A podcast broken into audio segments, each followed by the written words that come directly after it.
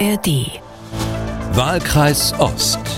Der Politik-Podcast aus Leipzig. Hallo und willkommen zum alle 14 Tage stattfindenden Ost-West-Ritt durch die deutsche Politikszene. Mein Name ist Malte Pieper. Ich bin Redakteur und Moderator bei MD Aktuell. Und aus den Tiefen Brandenburgs uns wie immer zugeschaltet Anja Meier, die Chefreporterin des Fokus. Hallo Anja. Grüß dich, Maite. Anja, wir haben heute einen Mann zu Gast, der die west-ostdeutsche Stimmungslage aufgemischt hat, wie schon lange keiner mehr vor ihm.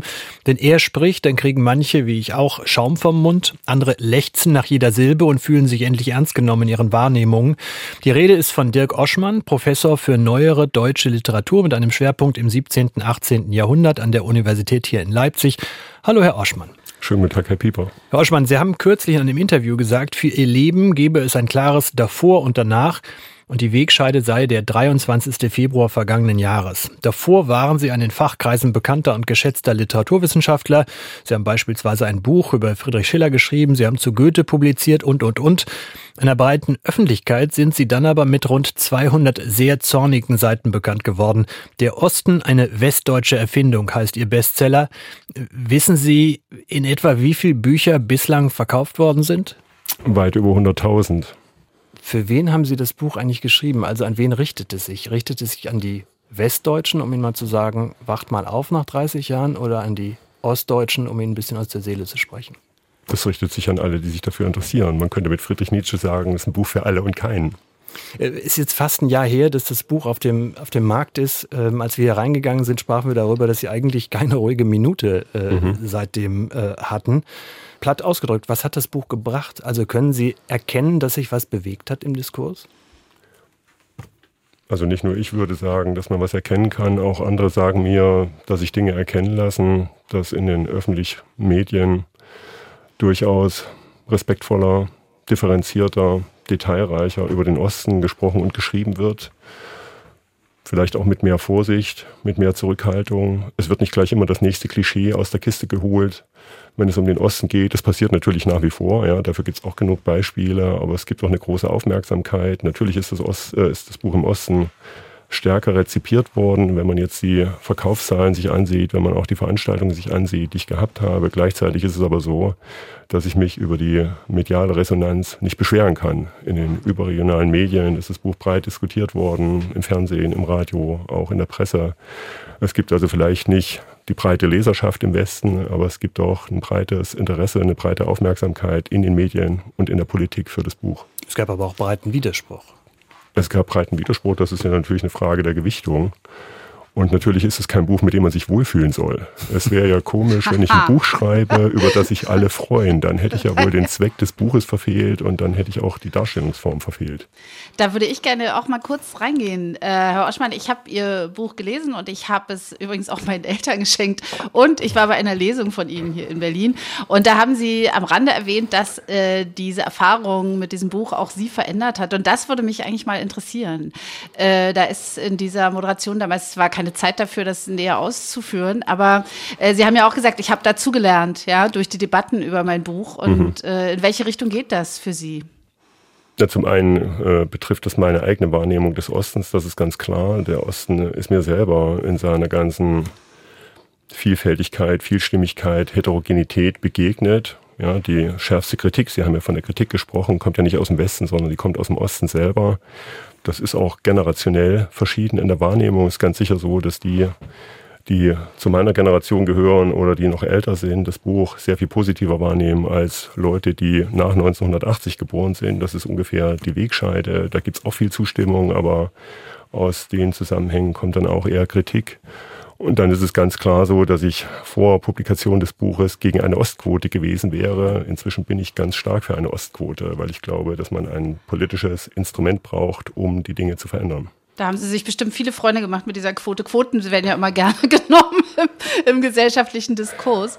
Also ja, Sie das, sind für eine ja, Ostquote, ja? Ich bin ganz klar für ja. eine Ostquote, weil Sie sonst das Problem mit der Teilhabe, mit der Repräsentation, mit der Mitgestaltung nicht lösen können. Ja, das sieht man ja auch daran, äh, dass auch Frauen nirgendwo irgendetwas mitgestalten können, mitzusagen haben, wenn es nicht Quotenregelungen gibt. Zumindest ist es in Deutschland so, in den USA ist es anders, aber hier ist es nach wie vor so, sie bekommen keine Frauen in DAX-Vorstände oder in andere Zusammenhänge, wenn es da keine Quoten gibt.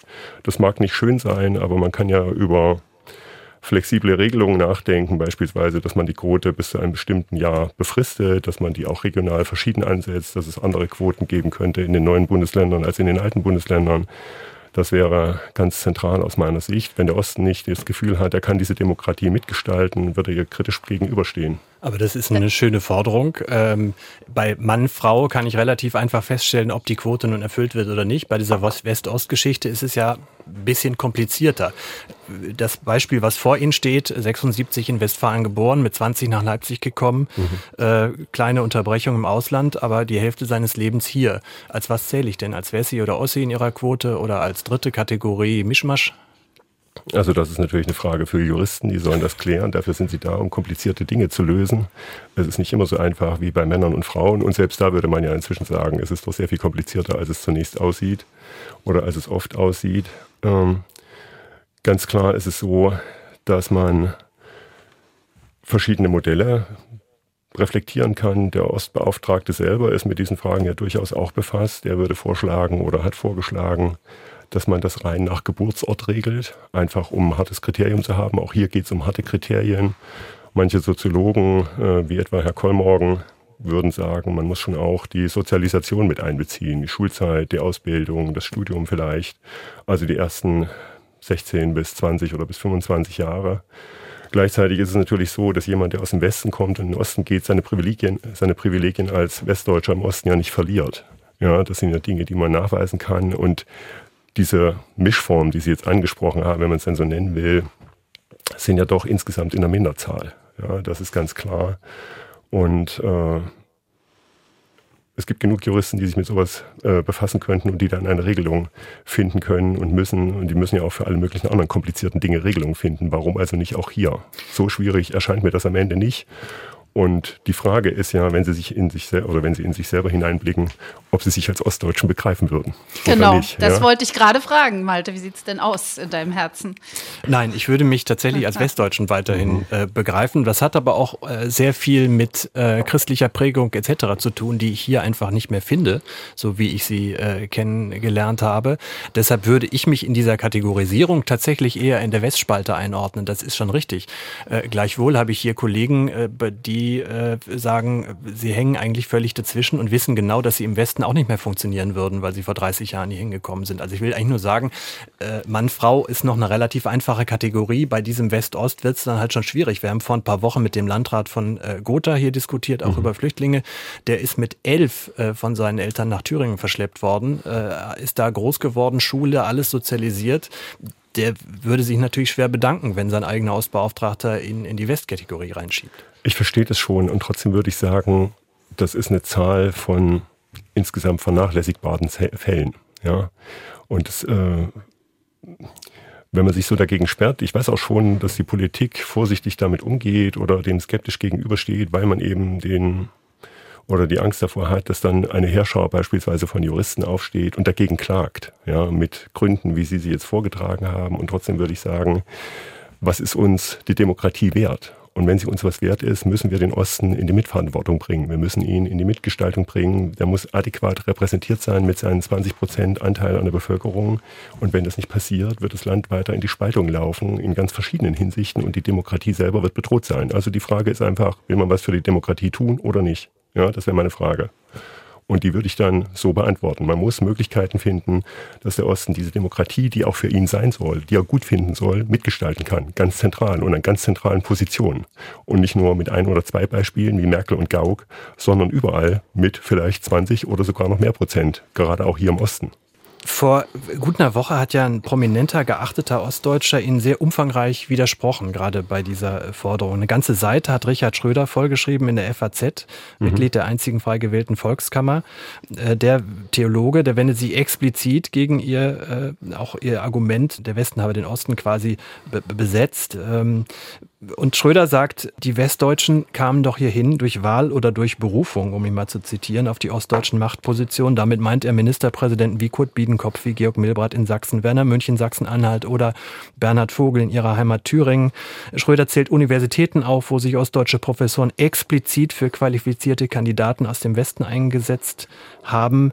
Deshalb die Frage, kann man sich wirklich so einfach machen? In all diesen Beispielen haben immer die Ostdeutschen, auch die Westdeutschen eingeladen, gewählt, in die Positionen gebracht. Also es ist doch nicht so, dass sie daran gehindert werden, in wichtige Positionen zu kommen. Also erstmal finde ich es interessant, dass ich ein Buch über den Westen geschrieben habe und Sie versuchen mit mir über den Osten zu reden. Ja, das ist so eine signifikante Wolte, die dann jedes Mal versucht wird, um einfach vom eigentlichen Thema abzulenken, nämlich welches Interesse hat der Westen diese beschriebenen von mir oder diese von mir beschriebenen Phänomene am Laufen zu halten.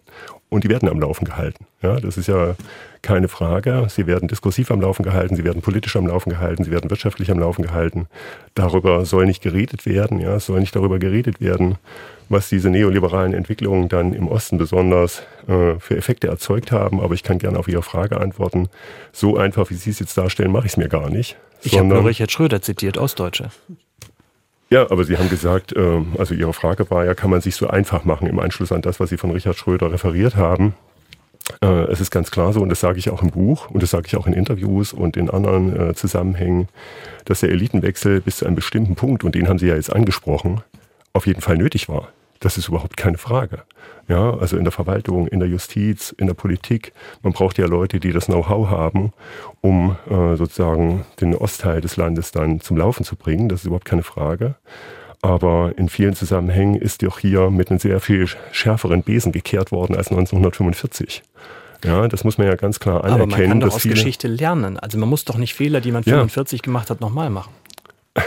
Ja, nur hat der Westen hier so agiert, weil er nicht selber betroffen war. Ja, es gibt ja genug Beispiele dafür, wo systematisch auch Leute aus dem Osten aus den Positionen gedrängt worden sind. Auch dafür gibt es genug Belege, dass zum Beispiel in den Geschichtswissenschaften dann die Evaluierung so stattgefunden hat unter einer Vorgabe, dass sich nach der Evaluierung kein Ostdeutscher in einer Führungsposition wiederfinden darf. Da ist noch gar nicht geguckt worden, wer wird da eigentlich evaluiert, was sind die Personen, sondern das war die interne Vorgabe. Das können Sie sich noch ansehen auf YouTube. Das sagt Jürgen Kocker, einer der Verantwortlichen der Evaluierung, in der Veranstaltung der Gerda Henkel Stiftung 2021. Und solche Phänomene hat es vielfach gegeben. Dass, ich habe das ja selber auch in Jena erlebt am Institut, dass da bestimmte Machtdemonstrationen zunächst stattgefunden haben, auch um Positionen äh, sozusagen dann mit Westdeutschen besetzen zu können oder um Ostdeutsche aus bestimmten Positionen drängen mhm. zu können. Ich sage nicht, dass der Elitenwechsel falsch war. Ich sage nur, er hat hier sehr viel schärfer stattgefunden, als es sinnvoll und richtig gewesen wäre. Und es ist Unrecht produziert worden, das sich in seinen Langzeitwirkungen bis heute zeigt. Und das ist eine Position, die nicht nur ich vertrete, sondern übrigens auch der Ostbeauftragte Carsten Schneider. Genau das. Ich übrigens auch. Ich muss mich mal hier dazwischen hängen. Dass, äh, mir geht es genauso wie Ihnen, Herr Oschmann. Malte, wenn du jetzt sagst sozusagen, also äh, warum macht man die gleichen Fehler wie 45? Erstens anderes Personal, ja. Also Vergleiche hinken da sowieso.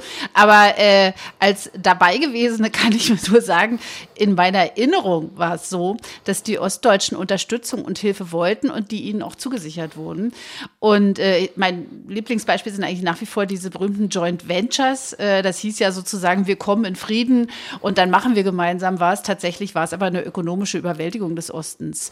Und ich sage jetzt nicht, äh, dass der Osten in einer tip-top ökonomischen Situation war 1989, 90. Aber ich merke schon, wie auch äh, Sie, Herr Oschmann, jetzt immer in diese Ecke getrieben werden. Erklär doch mal, erklär doch mal, es ist Unrecht geschehen. Das ist so, ja. Und dadurch, dass es nicht aufgearbeitet worden ist, vernünftig und ehrlich und auch wieder sozusagen an ein paar Stellen auch mal korrigiert worden wäre, ja, dadurch setzt sich diese Erzählung halt fort und bringt sozusagen in meiner Wahrnehmung auch unsere Gesellschaft in so eine erodierende Situation. Also Malte, du siehst schon, ich bin da eher bei unserem Gesprächspartner als bei dir. Aber ich schließe daraus, du hättest gerne so etwas gehabt wie die Wahrheitskommission in Südafrika. Naja, also was heißt Wahrheitskommission in Südafrika? Wir, wir, können, glaube ich, ganz schön stolz darauf sein, dass die ostdeutschen Bürgerrechtler erreicht haben, dass zum Beispiel das Stasi-Unterlagenarchiv äh, erhalten wurde und zugänglich gemacht wurde. Das ist für mich zum Beispiel ein großer, großes Stück Wahrheitsfindung. Aber auch das ist jetzt wieder so eine, Entschuldigung, Malte, aber so, ihr wart doch alle, es war doch ein verbrecherisches Regime. Ich sage auch, es ist, äh, es war eine Diktatur. Auch dafür, für diese Erkenntnis habe ich einige Zeit gebraucht nach der Wende, muss ich jetzt auch mal sagen, ja, weil ich war ja quasi mittendrin. Aber es ist auch nicht so, dass alle als deformierte Nullchecker daraus hervorgegangen sind. Und es ist tatsächlich so, dass ökonomisch und auch in der Wissenschaft, das habe ich bei meinen eigenen Eltern erlebt, auch meine Mutter musste vor den äh, Augen ihrer gesamten Uni-Belegschaft den Raum des Audimax verlassen, wurde namentlich genannt und rausgeworfen. Äh, das sind halt Sachen, äh, das vergisst sich nicht. Und das waren Machtgesten und die sind, ich merke es an meiner eigenen Stimmung gerade, nicht vergessen. Entschuldigung, bin ich gerade ein bisschen sauer. Also ich kann das alles nur unterstreichen. Wie gesagt, in äh, bestimmten Zusammenhängen war es aus meiner Sicht wichtig, dass der Elitenwechsel stattfindet. Und in anderer Hinsicht ist es ist viel zu scharf agiert worden, ganz anders als eben nach 1945. Die Beispiele sind ja Legion, derer, die dann äh, als gestandene Nazis in der Bundesrepublik Karriere gemacht haben, bis weit in die 80er, 90er Jahre hinein. Ja, da kann ich Ihnen auch noch jede Menge Beispiele aufzählen von prominenten Gestalten, wo das niemanden gestört hat. Äh, und der Osten, äh, den Osten hiermit gleichzusetzen, das halte ich auch für eine fatale Vergleichs, äh, also für fatales Vergleichsverfahren. Interessant ist übrigens auch, und das wäre ja dann doch schon erklärungsbedürftig auch vom Westen aus, es hat nach 1990, das war ja auch ein Faktor, den jetzt vielleicht Herr Schröder mit angesprochen hat, ich bin auch von anderen darauf angesprochen worden, es hat ja beispielsweise dann in den 90er Jahren noch Rektoren an den Universitäten gegeben, die aus dem Osten kamen. Die Zahlen sind ja rückläufig. Das ist ja das eigentliche Skandalon. Auch die Universität Leipzig hat im letzten Jahr, nein, vor zwei Jahren inzwischen, eine Studie veröffentlicht, die Soziologie über die Werte zwischen 2016 und 2022. Und da ist es so, dass die Werte an der Teilhabe und der Repräsentation in Spitzenpositionen 2016 schon extrem niedrig waren und dass sie 2022 entweder stagniert haben oder zurückgegangen sind. Ja, also es werden sozusagen immer mehr Positionen auch im Osten von Westdeutschen besetzt. Das heißt, der Osten kommt immer weniger zum Zug. Er kommt nicht mehr zum Zug, sondern immer weniger aufgrund dieser Logik, dass sich die Eliten aus sich selber rekrutieren. Und das ist ja eine ganz fatale Entwicklung, weil der Osten dann zunehmend das Gefühl hat, er kann eben diese Gesellschaft nicht mitgestalten. Er ist nicht Teil dieser Demokratie sondern er ist Verfügungsmasse. Und wenn wir das Problem nicht in den Griff bekommen, bekommen wir auch die politische Lage nicht in den Griff. Davon bin ich fest überzeugt. Und natürlich ist es schön, dass es viele gute Beispiele gibt, ja, die, die Herr Schröder aufzählt. Ich würde auch sagen, ich zähle zu den guten Beispielen, ja, ohne das in irgendeiner Weise kokett zu sagen. Deshalb muss ich auch erstmal verstehen, warum ich trotzdem so ein Buch schreiben muss ja, weil ich sozusagen alle Möglichkeiten hatte, mich zu entwickeln, wie ich das gern wollte. Und trotzdem sehe ich aber, dass es jede Menge Hindernisse gibt, jede Menge gläserne Decken. Und es ist nachweislich so übrigens, dass beispielsweise Kinder, die im Osten heute aufwachsen, nach wie vor weniger Lebenschancen haben als Kinder, die im Westen aufwachsen. Und das betrifft dann natürlich auch meine eigenen Kinder. Und das ist für mich ein absoluter Skandal. Es ist überhaupt nicht einzusehen für mich, warum meine Kinder weniger Lebenschancen haben sollen als jemand aus München, Karlsruhe oder Hamburg. Sie das? Weil das nachweislich so ist. Da gibt es ja Studien dazu. Es gibt, es gibt eine Studie vom letzten Jahr, auch Uni Leipzig, von den Soziologen, die heißt Der lange Weg nach oben, wie es Ostdeutsche in Führungspositionen schaffen. Da wird das genau expliziert.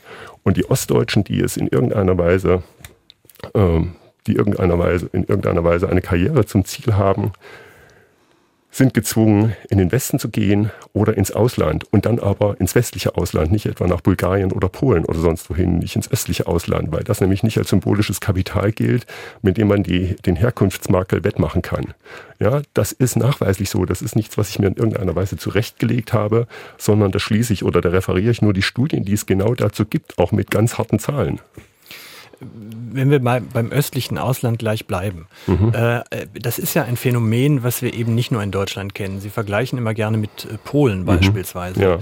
Ja. Äh, da sagt mir ein polnischer Freund, äh, als äh, ich mich äh, mal sehr empört habe, dass wir ja auch politisch die Polen eigentlich nicht so ernst nehmen, sondern immer davon aus erwarten eigentlich, dass sie uns folgen mit dem, was wir tun. Sagte dann nur, weißt du was, ähm, da müsste nicht zu viele Schuldkomplexe haben. Der Blick geht doch immer nach Westen. Er ging schon immer nach Westen, er geht immer nach Westen. Die Deutschen haben schon immer die Franzosen für ihre Kultur äh, beneidet. Die Polen haben schon immer nach Westen geguckt und so wie äh, und nach Osten, nach unten geschaut. Da haben die Kasachen und die Ukrainer und die Weißrussen äh, nicht auf ihrer Stufe gesehen, sondern es ist doch eine Entwicklung, die ich will nicht sagen, dass sie gut ist. Ich will überhaupt nicht mhm. sagen, dass es gut ist. Aber es ist doch ein Trend, den ich überall finde, auch in Osteuropa das ist nicht nur ein Trend, das ist ja auch schon breit beschrieben worden. Ich zitiere ja auch Wolfgang Büscher, den Reiseschriftsteller, der in einem Buch 2004, es ist glaube ich erschienen, äh, seine Reise beschreibt von Berlin nach Moskau und er nennt das die Kontinentalverschiebung, dass man sozusagen von Deutschland nach Polen äh, skeptisch blickt, weil das dann Osten ist, aber man blickt auch von Westpolen nach Ostpolen skeptisch, weil das Osten ist und so weiter, bis man dann, das ist die Pointe bei ihm, bis man dann nach Moskau kommt, was dann wieder Westen ist, ja, aus der damaligen Sicht vor 20 Jahren, 2004, wie gesagt, ist das Buch, glaube ich, erschienen.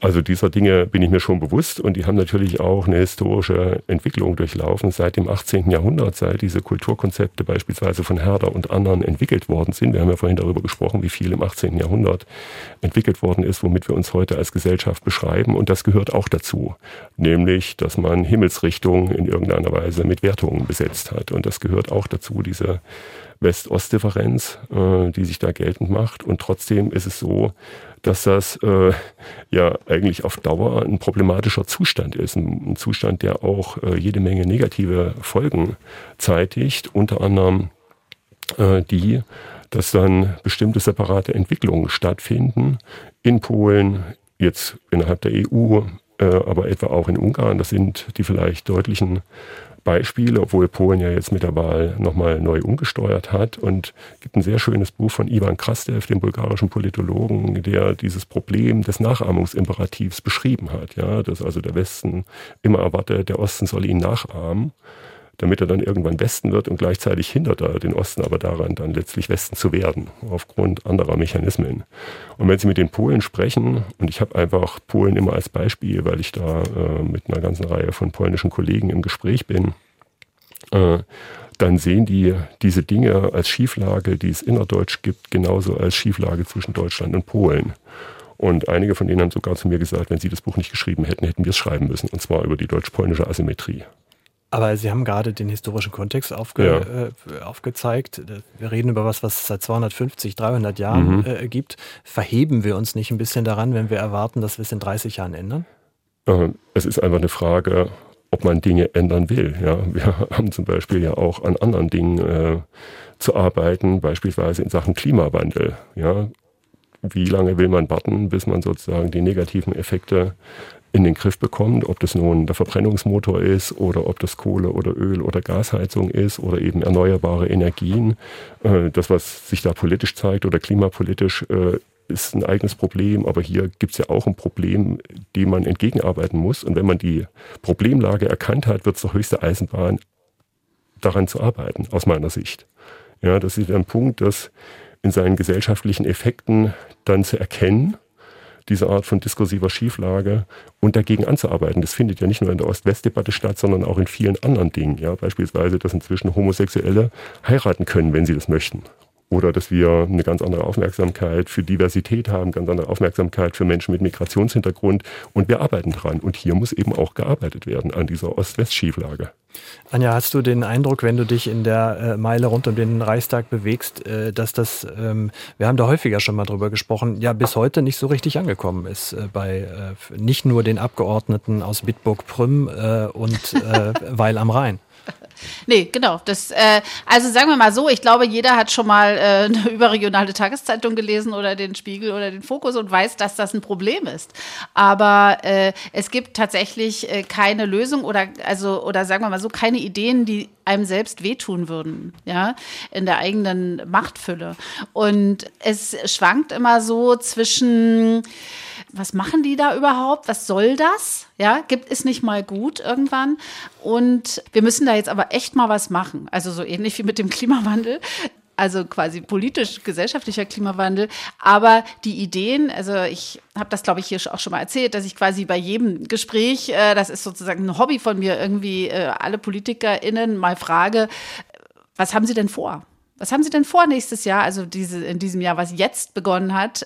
Wie wollen Sie sich den äh, Wahlen in Ostdeutschland, äh, wie wollen Sie sich da reinbegeben als Partei mit Ihren Ideen, programmatisch? Was macht den Osten besonders? Und es, äh, da gucken einen immer groß, man wird man aus großen Augen angeguckt und dann wird, äh, weil es gibt ja sehr wenige Spitzenpolitiker aus dem Osten, dann sagen diese in aller Regel westdeutschen PolitikerInnen zu einem Also das finden wir total wichtig. Mhm. Ja, und das war es eigentlich schon. Äh, was jetzt passiert ist, sind diese äh, Großansiedlungen ja, in, in Sachsen und Sachsen-Anhalt. Äh, es gibt, glaube ich, letzte Woche habe ich auch was gelesen, es gibt noch mal eine neue Bundesbehörde, die, glaube ich, in Südbrandenburg, ich glaube in Cottbus angesiedelt ist. Also es passiert was, ja, und zwar mehr in dieser äh, äh, Koalition als in der davor, unter Merkel noch.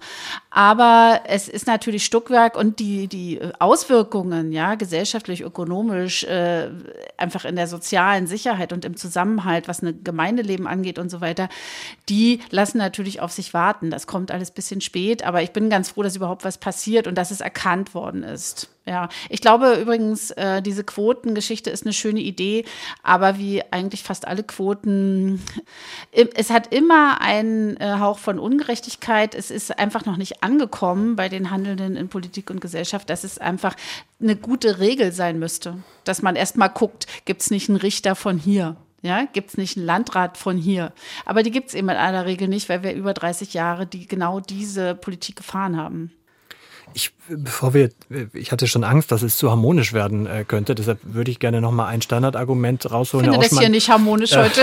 Was, was Sie auch immer wieder äh, entgegengebracht äh, bekommen, aber ähm, es liegt mir trotzdem immer mal wieder auf der Zunge. Mhm. Ähm, ähm, die Ostdeutschen haben doch schließlich in freier Selbstbestimmung am 18. März 1990 den Anschluss mhm. gewählt, indem mhm. sie die Parteien gewählt haben, die sie mhm. gewählt haben.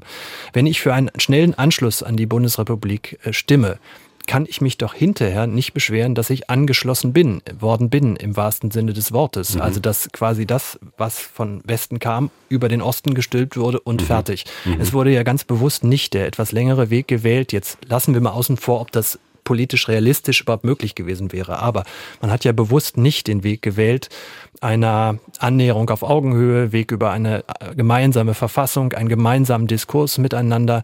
Also ist es nicht auch, naja, ich will nicht sagen, Klagen auf hohem Niveau, weil das würde der Ernsthaftigkeit nicht gerecht, über die wir jetzt reden. Mhm. Ähm, aber ist es nicht auch ein bisschen wohlfeil, äh, sich dann ständig darüber zu beklagen, dass es so ist, wie es ist? Also zunächst muss man mal sagen, es haben ja nicht 100 Prozent 1990 diese Allianz für Deutschland gewählt, sondern wenn ich es richtig entsinne, ungefähr 55 Prozent. Das heißt, 45 Prozent hätte sich durchaus was anderes vorstellen können. Ja, Aber Demokratie ist Mehrheit ob das real, ja, aber Sie haben jetzt von den Ostdeutschen gesprochen, die hätten den Anschluss gewollt und ich habe gesagt, es sind 55 zu 45 Prozent, wenn ich die Zahlen richtig in Erinnerung habe. Und da sieht man schon ein Problem an der Argumentation, nämlich, dass sie die Ostdeutschen homogenisieren und sagen, das sind die Ostdeutschen, die haben das gewollt.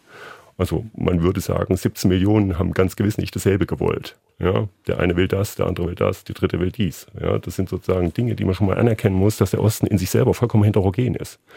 Und er war damals auch schon vollkommen heterogen und er war auch vor 1989 schon vollkommen heterogen und die Heterogenität war auch übrigens in jedem Jahrzehnt anders. Ja, also in den 50ern anders als in den 60ern, 70ern, 80ern. Der Osten ist nicht einfach Osten, sondern er ist genauso eine heterogene Gesellschaft, wie wir das von allen anderen Gesellschaften auch annehmen, auch von der westdeutschen Gesellschaft. Auch das ist ja eine völlig heterogene Gesellschaft, die sich auch selber als heterogen begreift, aber dem Osten das nicht zugesteht.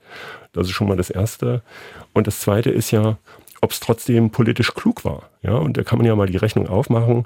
Man hätte ja aus verschiedenen Gründen, ja, heißt ja von Politikerseite, es musste schnell gehen. Es gab nur ein kleines Zeitfenster, in, der, in dem Gorbatschow und Thatcher und Mitterrand zugestimmt haben. Und ähm, sicher war politischer Druck da und war Zeitdruck da. Und sicher war enormer ökonomischer Druck da, das ist überhaupt keine Frage. Deshalb war auch die Währungsunion so wichtig, damit das Land nicht vollkommen äh, vom Exodus erfasst wird. Viele Leute sind ja ohnehin gegangen. Ich glaube, zwischen 1989 und 1994 trotzdem knapp vier Millionen Leute haben das Land nochmal verlassen in Richtung Westen oder Richtung Ausland. Äh, aber man beginnt jetzt sozusagen die Rechnung präsentiert zu bekommen dafür, dass man damals nicht gemeinsame Sache auf Augenhöhe gemacht hat. Man hätte ja trotzdem über eine gemeinsame Verfassung nachdenken können, eine neue Verfassung. Oder man hätte darüber nachdenken können, nach dem amerikanischen Modell der Verfassungszusätze äh, das zu regeln, also der Amendments. Daran gab es kein Interesse. Und für die Frauen im Osten war beispielsweise die Wiedervereinigung ja eine maximale äh, Depotenzierung in ihren emanzipationsgeschichtlichen Fortschritten. Ja, die haben den Paragraphen 218 wiederbekommen. Sie haben vorhin Vogel und Biedenkopf erwähnt. Die sind in den Osten gekommen und haben als erstes gesagt, hier arbeiten zu viele Frauen. Ja, die DDR hat ja Ende der 80er Jahre fast 90 oder 95 Prozent äh, Frauenbeschäftigung gehabt. Das war der höchste Wert weltweit, wenn ich das richtig sehe. Das hat auch ökonomische Gründe gehabt. Die DDR hat die äh, Frauen als Arbeitskräfte gebraucht. Die haben dann eine Mehrfachbelastung gehabt. Aber trotzdem haben sie dadurch natürlich auch emanzipationsgeschichtlich enorme Fortschritte gehabt. Die mussten nicht ihre Ehemänner fragen, wie im Westen bis 1977, ob sie arbeiten gehen dürfen und solche Dinge. Ja, das sind sozusagen Dinge, die man beispielsweise in die Verfassung oder ins Grundgesetz mit hätte aufnehmen können. Man hätte auch gemeinsam über eine neue Hymne nachdenken können, so wie man ja auch entschieden hat, nach Berlin umzuziehen. Auch das war ja eine knappe Entscheidung, aber das war sicher eine der richtigen, äh, eine der richtigen Sachen, die gemacht worden sind. Das heißt, man hat gar nicht in diesen langen Zeiträumen gedacht. Das will man auch niemandem vorwerfen. Man hat ja gedacht, dass, die, dass das Zusammenwachsen dessen, was zusammengehört, um nochmal Brand zu zitieren, vielleicht drei bis fünf Jahre dauert und dann redet keiner mehr darüber. Ja, das war sozusagen der Zeithorizont, in dem man gedacht hat, äh, die Dinge gleichen sich an, das ist nicht passiert. Und es gab natürlich keinen politischen Willen in irgendeiner Weise, da auch etwas von den eigenen Bequemlichkeiten abzugeben. Und man sieht es ja bis heute, wenn Sie keinen politischen Willen haben in bestimmten Zusammenhängen, ändert sich auch nichts. Das ist mit der Klimapolitik so, das ist mit der Verkehrspolitik so. Sie bekommen keine Verkehrswende, wenn Sie das nicht haben wollen. Und Sie bekommen auch hier keine Wende, wenn Sie nicht wirklich politisches Interesse dafür entwickeln. Ich habe jetzt gedacht, Anja, es kommt was.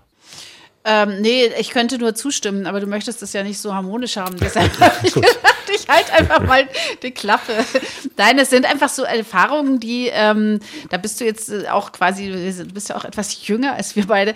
Das, äh, Entschuldigung, ähm, das ist, sind einfach so, ich merke gerade beim Zuhören, wie tief das sitzt und wie sauer ich. Es gibt diese Bilder von, von äh, Unternehmern, die äh, eine symbolische eine D-Mark jemandem, was weiß ich, dem Bürgermeister überreichen und dafür äh, Fabriken mit Mann und Maus bekommen. Das sind einfach Dinge, die vergisst du nicht das sitzt einfach. Ich, äh, und, und auch wenn da wahrscheinlich inzwischen ein Hightech-Unternehmen residiert und so, aber das sind einfach Dinge, wo du merkst, es war von Anfang an, wir haben uns zu stark untergeordnet, wir hatten irgendwie auch irrationale Hoffnungen und äh, die anderen haben die Situation einfach äh, klug genutzt und zugesehen, dass ihre Leute im Westen möglichst wenig davon mitkriegen. Und das, äh, der, daraus resultiert meiner Meinung nach auch so, ein, so eine gewisse Gleichgültigkeit dieser Thematik gegenüber im Westen, außer Unzufriedenheit oder Genervtheit. Und und ähm, das ist ähm, eine wirklich schwierige, auch äh, emotionale Gemengelage, finde ich. Insofern finde ich es auch ganz gut, dass Herr Oschmann dieses Buch geschrieben hat oder dass Sie, Herr Oschmann, dieses Buch geschrieben mhm. haben, weil ich bin nicht mit allem einverstanden, was Sie da schreiben. Das wäre auch blöd. Aber äh, es gibt quasi, Sie haben in meinen Augen so eine Art Wächterfunktion übernommen. Ja, hier sozusagen nicht jeder Witz über Ostdeutsche darf noch gerissen werden. Es gibt Leute, die sind echt sauer und die schreiben es auf und die hören zu. Und äh, das finde ich eigentlich einen guten Effekt an diesem Buch. Das äh, freut mich auch. Auch wenn ich, wie gesagt, nicht mit allem so mitgehe. Also ganz so äh, unterdrückerisch fand ich es in weiten Teilen nicht. Wir gehören ja einer Generation an. Und äh, ich meine, für uns hat sich die Welt geöffnet, ne? Muss man auch mal sehen. Also ich kann es gern nochmal sagen. Also ich bin das lebendige Beispiel dafür, nicht unterdrückt worden zu sein. Ja, mhm. Oder ja, ja Sie das, haben sich befreit. Ja, genau. Ja, also ich habe die genau Möglichkeiten mhm. genutzt, die es gab. Und das ist natürlich auch ein wichtiger Punkt. Ja, man kann ja vielleicht noch einen Kritikpunkt nennen, den es gegenüber dem Buch gibt, nämlich, dass ich den Osten aus der Verantwortung genommen hätte. Dass es so gelesen werden kann, war mir nicht klar. Ja, das verstehe ich jetzt besser. Sie haben ja auch vorhin gefragt, äh, was sehe ich anders. Ähm, dazu hätte ich was sagen sollen. Ja, ich hätte noch mal zum Verfahren des Buches noch etwas mehr sagen sollen, dass es nicht nur eine Zuspitzung ist, dass es ja kein Sachbuch ist oder keine Geschichte der letzten 30 Jahre. Das ist ja ein vollkommenes Missverständnis, kein wissenschaftliches Buch, sondern das ist eine freie essayistische Form, die ich hier gewählt habe und die ich auch völlig legitim finde, auch wenn mir das eben die Freiheit in der Darstellung gegeben hat. Aber ich hätte doch deutlicher sagen sollen, dass das Reden über den Westen heißt, äh, dass das Reden über den Westen nicht heißt, den Osten aus der Verantwortung zu nehmen. Das hätte ich äh, explizit sagen sollen. Aber mein Thema ist eben der Westen und die Art und Weise, wie er über den Osten redet, wie er über den Osten denkt und welche gesellschaftlichen Effekte das hat. Weil Sie haben die Heterogenität mhm. ja angesprochen, äh, gerade auch äh, im Osten. Äh, bei der Besetzung von Stellen könnte ich auch wieder x Beispiele aufführen, wo ostdeutsche Kollegen einfach viel zu lange gezögert haben mhm. und dann der Westdeutsche, um im Bild zu bleiben, mit seinem 13. Schuljahr äh, beherzt zugegriffen hat und nicht noch 13 Mal überlegt hat, äh, ob er jetzt an der richtigen Stelle mhm. steht. Das hast du aber schön gesagt, Malte. Mhm. Äh, das, das spielt ja auch alles rein in diese mhm. äh, Besetzung äh, der Post, weil es wird ja zum Teil auch immer als der, also man kann daraus ja auch viel Verschwörungstheorien entwickeln, die mhm. dürften sie auch oft genug um die Ohren gehauen gekriegt haben. Eigentlich nicht. Nein, Nein. Äh, äh, kriege ich aber in der äh, mhm. Reflexion ähm, dieses äh, Buches. Und die Wegscheide haben Sie im Grunde genommen ja auch schon äh, angesprochen, äh, so Geburtsjahrgang 80, also Leute, die so um die 40 sind, denn wir hatten ja im Juni äh, Anne Rabe zu Gast, äh, die ja auch anders in diese Ost-West-Debatte eingegriffen hat mit ihrem Roman Die Möglichkeit von Glück, da über ein sehr dunkles äh, Ostdeutschland sich daran abarbeitet einer DDR, in der man sich anschwieg, einem Osten in den 90er Jahren und Nullerjahren, die sehr gewalttätig waren. Und äh, auf die Frage, ob sie sich nicht wundert, dass die Westdeutschen sich langsam mal beschweren angesichts der Debatten, die hier geführt werden, hat sie Folgendes geantwortet. Ich frage mich manchmal, wo die Wut eigentlich da auch so aus dem Westen bleibt. Also wenn sowas kommt wie Kolonialisierung Ost oder so, denke ich auch so, man sag doch mal was. Also das kann doch nicht sein, dass man, dass, dass die Leute mal so über euch sprechen. Sind für so, euch so egal. So, oder ist, seid ihr euch selber auch so egal? Ja. So, ne? Also das, das, da denke ich mal, ja, meine ja. Güte. Oder wenn auch so, so, ich meine, Herr Oschmann hat auch mal so Leuten wie mir unterstellt, wir hätten Stockholm-Syndrom. Mhm. Ich auch sagte, das ist ja auch mal ein gewagtes Bild, der Westdeutsche als mhm. Terrorist. So, mhm. wo ich sagte, man, wann, wann steht denn da im Westen eigentlich mal jemand auf und sagt, sag mal, da hat sie ja wohl nicht mehr alle. Die Autorin Anne Rabe am 9. Juni hier im Wahlkreis Ost, jederzeit nachzuhören in der ARD Audiothek. Herr Oschmann, wenn Sie diese Diskussion hören und wenn Sie feststellen, dass eigentlich aus dem Westen gar nichts kommt, äh, Sie sagen ja, Sie haben ein Buch über den Westen geschrieben. Das ist doch eigentlich das Schlimmste, was passieren kann, oder? Also Sie äh, provozieren auf 200 Seiten und der Provozierte bleibt einfach still, äh, holt sich einen Kaffee und macht, isst seinen Kuchen, als wäre nichts gewesen. Gut, er wird dann etwas nervös, natürlich, wenn es an die Wahlen geht. Das kann man ja sehen, ja, wie die Nervosität langsam steigt. Äh, und das ist ja jedes Mal so bei den Wahlen, äh, dass die Nervosität da steigt. Und das ist diesmal ganz besonders so mit Gründen. Und ähm, ich würde nicht sagen, dass irgendwie was Schlimmes passiert ist. Ich habe ein Buch geschrieben, das wird breit rezipiert. Das ist das äh, eines der am meisten verkauften Sachbücher des letzten Jahres überhaupt. Es ist nach wie vor auf der Bestsellerliste. Ich weiß gar nicht, was ich daran schlimm finden soll dass das Buch breit rezipiert wird. Und man kann doch sagen, wir haben ja vorhin über die äh, Frage gesprochen, ob sich Dinge geändert haben, dass sich schon etwas ändert. Und das betrifft jetzt gar nicht sozusagen den breiten Westen. Natürlich ist es auch so, je geografisch weiter sie weg sind vom Osten. Ich habe das ja auch gemerkt, im Südwesten oder ganz im Westen, Raum Aachen, Raum Münster, dann gibt es gar kein Bewusstsein für diese Problemlagen, ja, weil das auch geografisch so weit weg ist. Man ist natürlich dann geografisch eher an Frankreich oder an Benelux orientiert. Das ist auch ganz normal, ist auch gar kein Problem. Äh, bis die Leute dann beispielsweise mal in den Osten kommen, wenn es denn äh, gelingt, oder nach Berlin, wo sie eine ganz andere Wahrnehmung für die Schärfe der Problemlage auch entwickeln. Ja, das habe ich ja auch von ganz vielen Leuten erfahren, gesagt bekommen, dass sie da erstmal die Wucht des Problems begriffen haben, das nach wie vor existiert und äh, Rezeptionen lassen sich nicht steuern. Ich bin nun seit langer Zeit Literaturwissenschaftler. Ich weiß, wie Rezeptionsprozesse laufen können und laufen. Und ich finde das auch gar nicht schlimm. Ja, ich würde auch andersrum sagen, ich hätte mir so eine breite Resonanz auf das Buch überhaupt nicht vorstellen können. Ja, also es gibt eine Fülle an äh, öffentlichen Reaktionen, es gibt eine Fülle an öffentlicher Debatte, an Diskussionen und dass sie nicht äh, sozusagen wie in einer Art Dreamland verläuft, ist auch schon klar. Das finde ich aber auch nicht schlimm. Also ich würde es andersrum sagen, die Resonanz ist viel größer, als ich es mir je hätte vorstellen können. Und sie hat Effekte erzeugt, von denen ich mir auch nicht hätte vorstellen können, dass sie eintreten. Und das finde ich eher positiv oder da könnte ich sagen, das finde ich doch sehr positiv. Aber da Sie gerade Literaturwissenschaftler sind, mhm. wissen Sie auch, äh, wenn man ein Buch so schreibt, wie Sie es geschrieben mhm. haben, nämlich als zornige Anklage, dass da unter Umständen ja auch passieren kann. Äh, wir haben schon über die Gefühle gesprochen, die mhm. das äh, wachruft ähm, dass das Wasser auf Mühlen von Leuten äh, kommt und sie damit Klischees, Vorurteile, Leute abholen in Bereichen, äh, in denen sie sie gar nicht abholen wollen. Namentlich im Bereich der Populisten links und rechts außen. Also die sich wieder darin bestätigt fühlen.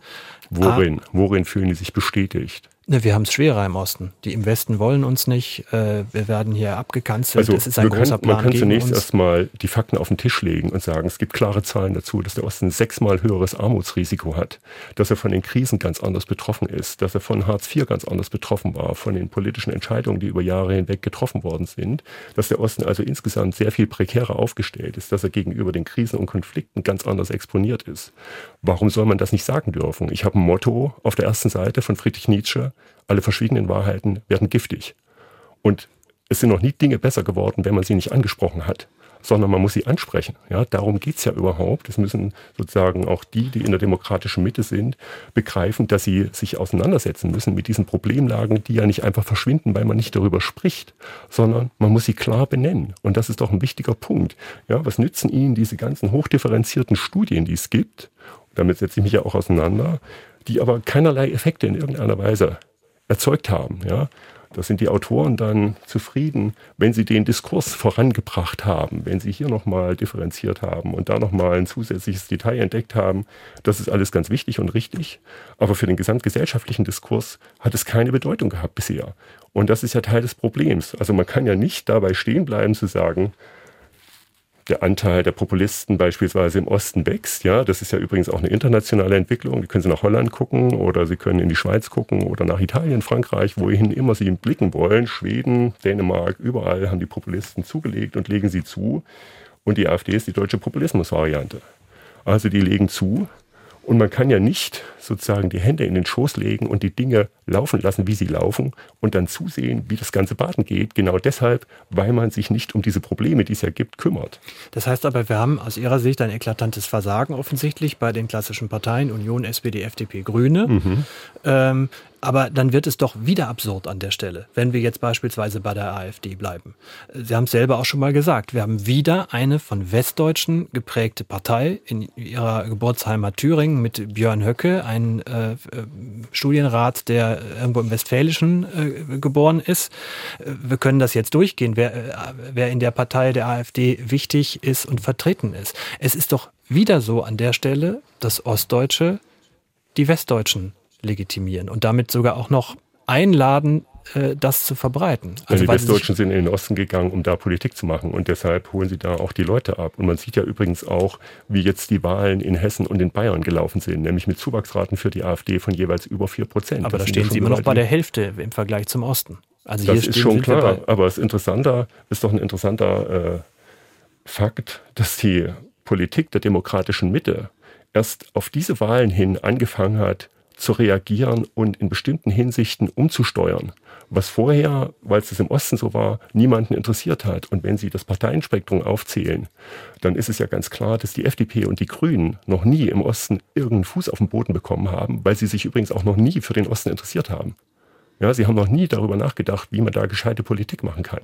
Ja, die FDP findet da überhaupt keine Klientel in der Regel. Und die Grünen haben keine Ideen, wie sie im Osten auf die Leute zugehen sollen, weil sie im Wesentlichen natürlich Politik für die gut gebildeten akademischen Städter machen. Und an der Stelle würde ich wieder auf ihre Heterogenität mhm. verweisen, weil wir müssen hier ja nur aus dem Fenster auf die Leipziger mhm. Südvorstadt gucken, mhm. wo die Grünen 20, 30 Prozent nach Hause fahren. In Gohl also, ist auch, wo ich äh, wohne. Ja, also es ist ja nicht so, dass sie überhaupt nicht ankommen. Das sind ja auch sehr viele Ostdeutsche, die sie eben hier inzwischen ja. wählen. Ist klar, aber natürlich ist Leipzig ein Sonderfall und natürlich ist es eben Sonderfall, weil es auch eine große Stadt ist. Ja, sie haben auch in Dresden hohe Raten für die Grünen und auch in anderen Großstädten, auch in Jena. Ja, aber das sind doch keine anderen Ostdeutschen als. Äh, Nein, das die, sind keine anderen Ostdeutschen, aber Sie können doch sehen, sobald Sie aufs Land gehen im Osten und der Stadt-Land-Unterschied im Osten ist viel eklatanter als im Westen, weil Sie nur wenige große Städte haben im Vergleich. Sie haben eben nicht so ein riesiges Konglomerat wie das Ruhrgebiet oder wie den Großraum Stuttgart oder den Großraum Frankfurt oder Großraum München oder Hamburg. Ja, das haben Sie ja im Osten nicht in der Form. Deshalb ist der Stadt-Land-Unterschied viel größer. Und wenn Sie aufs Land kommen, wo die Infrastruktur weggebrochen ist, wo es kaum noch Geschäfte gibt, wo es keine Ärzte mehr gibt, wo es keinen öffentlichen Nahverkehr mehr gibt, da haben die Grünen keine Ideen, wie sie die Leute da abholen mit ihren tagtäglichen Problemen. Ja, ich habe auch mit Katrin Göring-Eckardt genau darüber gesprochen. Und es ist tatsächlich schwierig. Ja. Da fallen also im Grunde aus dem Parteienspektrum im Osten mit der FDP und den Grünen schon mal zwei raus. Die kommen sozusagen für die meisten ostdeutschen Wähler nicht in Frage. Und das ist ja ein Riesenproblem dann für die gesamte Gemengelage. Und ich sage es nochmal, die Dinge werden nicht besser dadurch, dass man sie nicht anspricht. Ja, ganz gewiss nicht, im Gegenteil. Also, dass die Grünen keine Ideen hätten, äh, finde ich gerade, wenn Sie, wenn Sie Katrin Göring-Eckert erwähnen, ich jetzt ein bisschen die seit 30 schwierig. Also, also, ich will die seit 1990, ah ja, ja. ja. und äh, ich bin auch frappiert.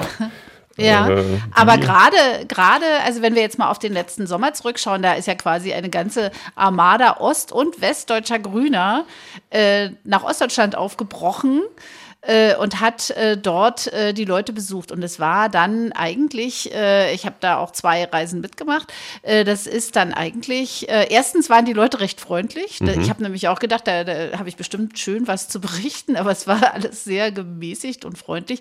Ähm, und die Grünen haben, wenn sie quasi kommunal keine gute Basis haben, also in der Kommunalpolitik natürlich irgendwie wenig dazu zu sagen, ob es da irgendwie einen Büchertauschschrank oder eine Mitfahrbank gibt oder so. Ja, das müssen dann schon allermeist in Sachsen halt die CDU-Leute machen. Insofern finde ich es an dieser Stelle, ich will das nicht allzu episch machen und auch nicht nur zentriert auf die Grünen, weil die FDP ja auch äh, sehr schwach ist im Osten, würde ich das gerne äh, so ein bisschen differenziert sehen mal. Also weil die, die, die geben sich zumindest Mühe und versuchen sichtbar zu sein. Also FDPler auf Reisen im Osten habe ich noch nicht gesehen. Also ich gebe das schon zu, ja, Katrin Göring-Eckert ist ja letztes Jahr mit dem Fahrrad auch durch den Osten gefahren. Genau. Äh, ich weiß das, aber trotzdem würde man sagen, 2023 ist relativ spät für so ein Engagement. Ja, und es fehlt da im Grunde so eine Art Graswurzelarbeit äh, der anderen Parteien auch in den ländlichen Gebieten. Und das ist etwas, was ich auch gespiegelt bekomme, nämlich dass sozusagen die große Politik sich ja für die ländlichen Räume im Osten nur wenig oder kaum interessiert. Deshalb gibt es jetzt auch so eine Initiative von Steinmeier, dass er eben gezielt in bestimmte Bereiche im Osten geht. Aber auch das ist eine späte Entwicklung, die im Grunde schon eine Reaktion ist auf die Schieflage, die sich entwickelt hat. Hm, Ist aber eine klassische, wenn ich das mal sagen darf, Herr Oschmann, das ist eine klassische ostdeutsche Reaktion, dann zu sagen, tja, zu spät. Also es geht nicht Gut, ich das, muss schon irgendwie auch meiner Rolle gerecht werden. hier. Ach so, okay. Aber trotzdem, um, um nochmal bei Ihrer Rolle dann zu bleiben. Ähm, wir haben schon äh, über die AfD gesprochen. Jetzt sind wir am Anfang dieses Superwahljahres, zum Teil sehr entscheidenden äh, Wahljahres. Anja Mayer hat beim letzten Mal gesagt, es ist das Jahr, wo so häufig in den Osten geschaut werden wird wie nicht vorher und vermutlich auch nicht mehr nachher, weil alle gebannt äh, auf die Schlange schauen, ähm, die äh, in Sachsen äh, auf Platz 1 liegt, in Thüringen auf Platz 1 liegt und auch in Brandenburg auf Platz 1 liegt mit Namen AfD. Jetzt gab es vor ein paar Tagen eine Umfrage, dass die älteste und eine der wichtigsten Säulen unseres Systems, die SPD, auf unter 5 Prozent gefallen ist äh, in Sachsen. Das heißt, da droht Ungemach. Und ähm, wenn ich Sie richtig verstanden habe, knallen bei Ihnen auch nicht die Sektkorken, wenn Sie einen AfD-Wissenschaftsminister in Sachsen auf einmal bekommen sollten. Na, ganz bestimmt nicht. Was muss man, also haben Sie irgendeine Idee, was man in den nächsten acht Monaten noch retten kann, äh, damit es nicht dazu kommt?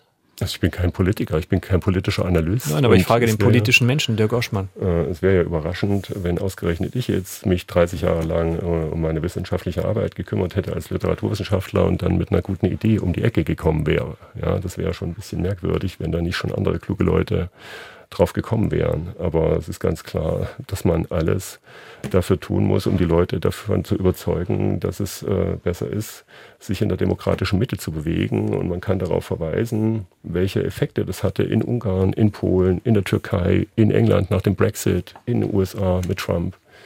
Ähm, wie viele Benachteiligungen entstehen werden, übrigens auch in ökonomischer Hinsicht, wenn ich das richtig sehe. Man kann es ja besonders dramatisch in England sehen, äh, was das ökonomisch für das Land bedeutet, was das für Prekarisierungsschübe auch bedeutet hat, gerade für die, die für den Brexit gestimmt haben. Und man muss ein Bewusstsein äh, dafür schaffen und man muss tatsächlich aus meiner Sicht natürlich eben in den ländlichen Raum gehen. Das sind jetzt alles Dinge, die denen schon auch selber einfallen. Ja, es ist jetzt nicht so, dass ich irgendwie ein Kaninchen aus dem Hut zaubern kann, mit dem man diesen Wahlerfolg der AfD verhindern wird. Aber man darf auf jeden Fall nicht die Hände in den Schoß legen und man darf die Anstrengungen nicht sein lassen. Sondern natürlich muss man es versuchen. Man muss die Leute überzeugen davon, dass man die besseren Konzepte hat und dass man übrigens auch die Dinge, die man ankündigt, dann auch einlöst. Wir, Sie haben vorhin die Bundesbehörde angesprochen, Frau Mayer, die jetzt angesiedelt wird. Die Zahl der Bundesbehörden ist 1992 festgelegt worden, die im Osten angesiedelt werden sollen. Die Zahl ist bis heute nicht erreicht.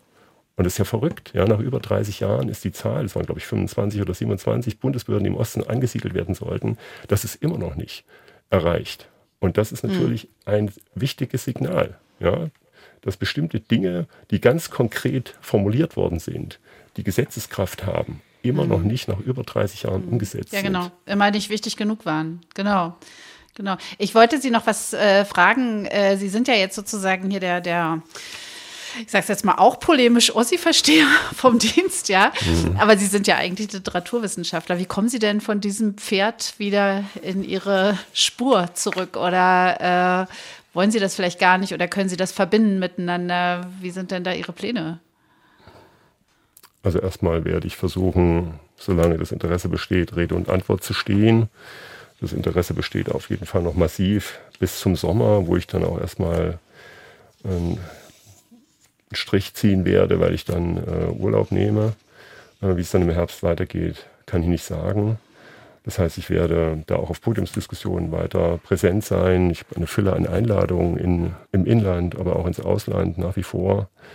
Und bin auch hier und da noch in anderen Zusammenhängen tätig, was das betrifft. Aber natürlich äh, versuche ich ganz normal meine reguläre Arbeit als Literaturwissenschaftler zu machen in der Lehre und in der Forschung und in der Verwaltung. Und auf Dauer werde ich Literaturwissenschaftler sein und bleiben, nichts anderes. Ich werde nicht auf Dauer in irgendeiner Weise politisch-publizistisch aktiv sein. Das ist ganz sicher so.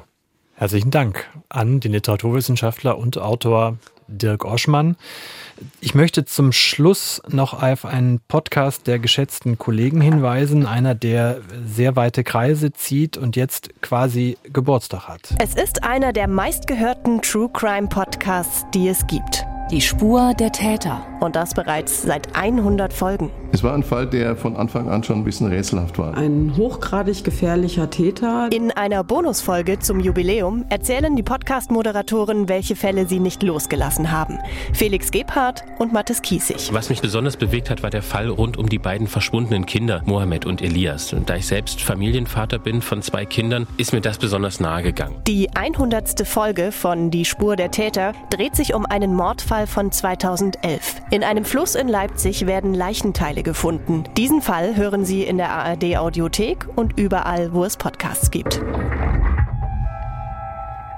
dazu finden. Uns gibt's in 14 Tagen wieder, wenn Sie uns etwas mit auf den Weg geben wollen. Wenn Sie uns etwas schreiben wollen, wo Sie sagen, da hat Dirk Oschmann genau Ihren Nerv getroffen oder auch äh, da hat er den Nerv überhaupt nicht getroffen. Äh, könnte man darüber nicht nochmal reden, dann schreiben Sie uns doch an wahlkreis-ost.mdr.de, wahlkreis-ost.mdr.de. Anja, schöne 14 Tage und wir hören uns dann am 17. Was ist denn heute? Heute ist der 5., also der 17. Mhm. Nee, der genau. 19. Wie, heute ist der 5. Genau. Ja, aber das ist halt NRW-Abitur. Da hat es zum Schluss für, für Mathematik nicht wirklich gereicht. Genau, das hätte ich dir jetzt nicht unterstellt. Aber bitte, ja, das ist ja deine eigene Selbstbezichtigung. Na, okay. Wir waren ja ein Bundesland, in dem man Abitur im 13. Schuljahr abwählen. geschenkt bekam. Nee, konnte genau. man abwählen. Anja, bis in 14 Tagen. Tschüss. Tschüssi, ciao. Tschüss. Wahlkreis Ost, der Politik-Podcast aus Leipzig.